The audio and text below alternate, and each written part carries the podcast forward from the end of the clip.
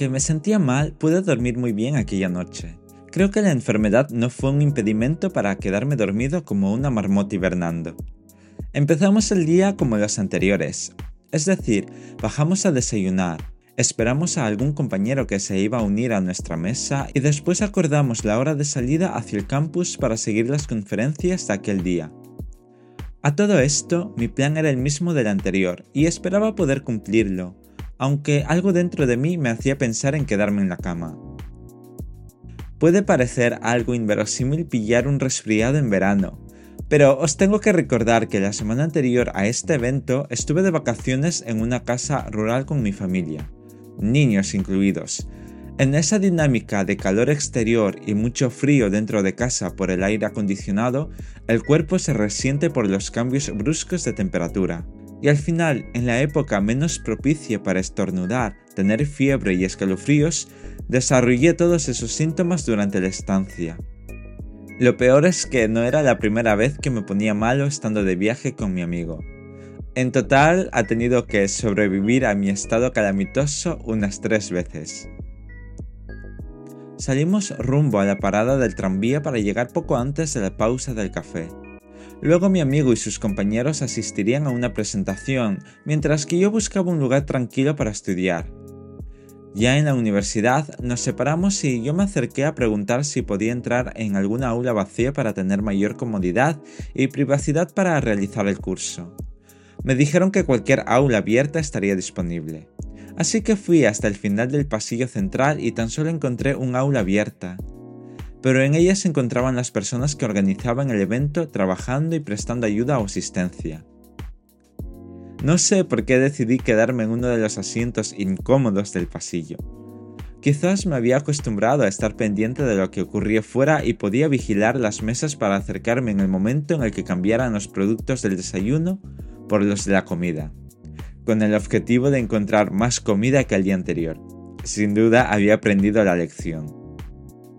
Me puse los auriculares y me concentré en las actividades del curso. Mejor dicho, repasando los resúmenes de cada unidad. El examen final lo tenía en un par de semanas y quería obtener una calificación aceptable a lo que me había esforzado en seguir el curso online. Pasadas las horas, llegó el momento que estaba esperando. Poco a poco el servicio de catering fue recogiendo las mesas y poniendo comida un poco más elaborada. Pero me fijé en algo muy particular un papel grande y visible en el que se informaba de la hora a la que empezaba la comida. Esa nota simple en estilo fue suficiente para que la gente que se encontraba en el pasillo no empezara a coger los tentempiés antes de hora. Simple pero efectivo. Cuando mi amigo salió de la presentación, le comenté ese detalle y nos acercamos a una mesa algo alejada en busca de tranquilidad. Pudimos comer mucho mejor que el día anterior. Terminada nuestra comida, evalué mi situación para saber si podía quedarme a escuchar la presentación de mi amigo o quedarme fuera para no molestar con mi tos o volver al hotel para descansar. Hablé con él para decirle que no me sentía bien y que prefería volver al hotel. Él me dijo que no importaba, iba a presentar el mismo trabajo que en Granada, así que prefería que estuviera reposando en el hotel antes que ponerme peor por quedarme. Con la decisión tomada volví al hotel en el tranvía, y cada paso que daba me costaba mucho más que el anterior. Hice bien en regresar y dormir un rato. Cuando desperté, hablé un par de minutos con mi amigo de Málaga para contarle que no había podido ver la presentación porque estaba en el hotel recuperándome y esperando a que el medicamento hiciera su efecto. Mientras hablábamos, me convencí de que debía tomar el aire puro de la costa, así que me vestí y me obligué a salir a recorrer las calles de Alicante por mi cuenta. No busqué ningún lugar en el móvil ni me guiaba por el GPS. Bajé por la calle lateral del hotel, recorriendo plazas hasta llegar al paseo marítimo, donde habían puestos de venta. Eso me animó bastante y el aire del mar me estaba sentando muy bien, tanto que anduve todo el paseo sin molestias.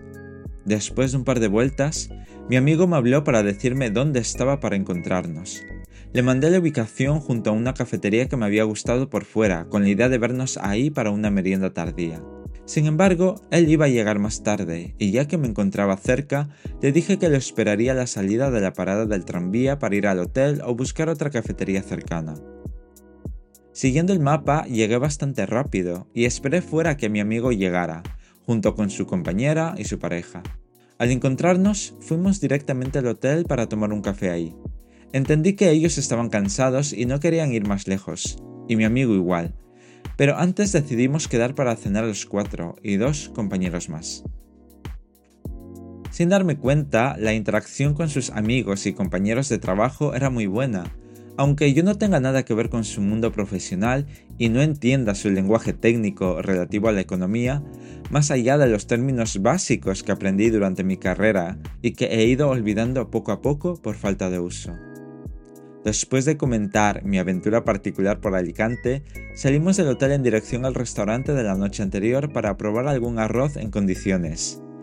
Primero llegamos los cuatro y empezamos a pedir dos arroces, y esperar al otro comensal que nos confirmó la cena. Poco después llegaron nuestros arroces y el comensal que faltaba para empezar a degustar la comida y disfrutar de la conversación que versaba sobre temas propios de investigadores.